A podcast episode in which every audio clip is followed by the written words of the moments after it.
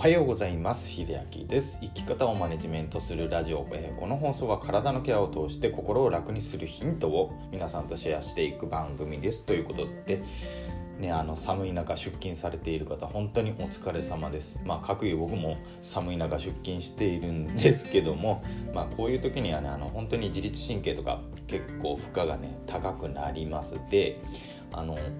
朝早く出勤するとねあの体が目覚めにくい、まあ、特にこの季節ですね、まあ、夏はその朝早い時間ね出勤しても日が昇っていることが多いので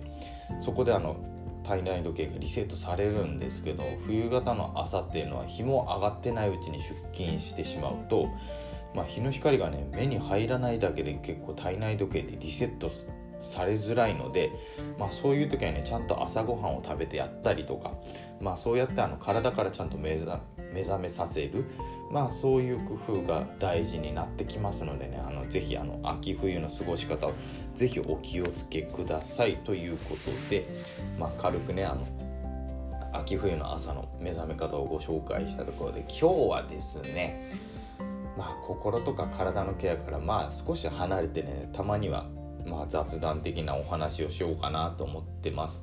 でまあ今日の雑談じゃあ何話そうかなと思ったらまあよくあのゲームが好きでねやるんですけども結構最近ハマってるものがね2つありまして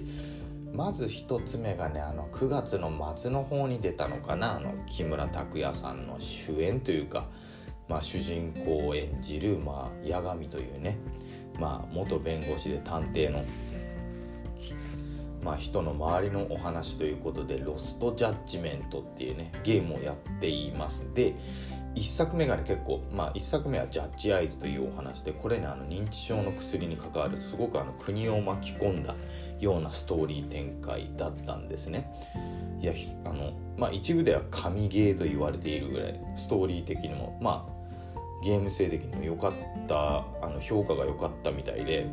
まあ、2作目の「ロスト・ジャッジメント」はちょっとね結構重苦しいテーマを取り扱ってます。まあ通常放送でちょっとね話すレベルではないぐらい重い回になっています。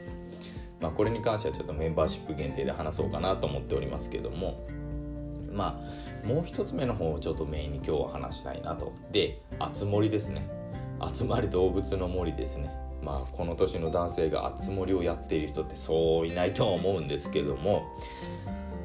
まあやっててねすっごいなんか心穏やかになるんですよ。ねあの先ほどのねあの木村拓哉さんのゲームと比べて、まあ、刺激がまあない。刺激は少ないんですよ。ただねあのやっぱりのんびりやる。だから釣りをしたい時にあの海に竿を垂らしたりとか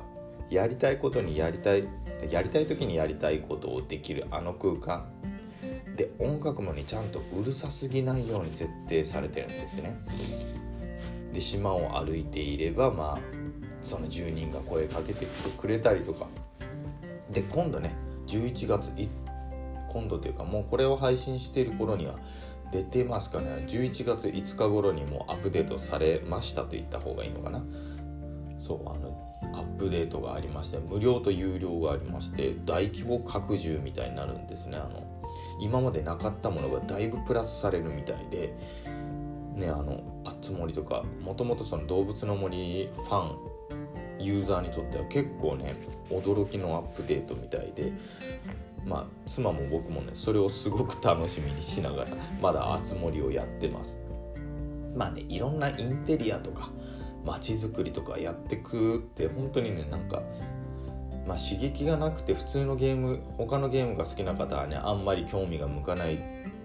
のかなとは思いますけどもね。なんか本当に自分の部屋をインテリアとかしてるような気になってねすごく楽しいですね。なんか積み上げていく感じが。なのでねあのまあ、ゲームにちょっと興味があるよとかね、まあそういう方、今だったらそうですね、別に中高年の方々でも全然ゲームとかね、やっていただくと、まあ脳に刺激がいくんで全然いいんじゃないでしょうか。あの前頭葉とかね、あの考える力っていうのがつきますので、そう、あの、加山雄三さんとかね、あの、バイオハザードっていうすごいなんかホラーゲームむちゃくちゃうまいんですよね、あの人。そう、70か80、70ぐらいで初めてめちゃくちゃうまいんですよ。でやっぱりそういう方って結構ねあの頭しっかりされているのでね是非あのこれが気になった方はね「集まれ動物の森」をね任天堂スイッチでやっていただくとねちょっと生活にまた違ったまあ刺激というかあったかいものが入ってくると思いますので是非やってみてはいかがでしょうかということで今日は珍しくゲームのお話をさせていただきました。最後まで聞いていただいてありがとうございました。それではまた。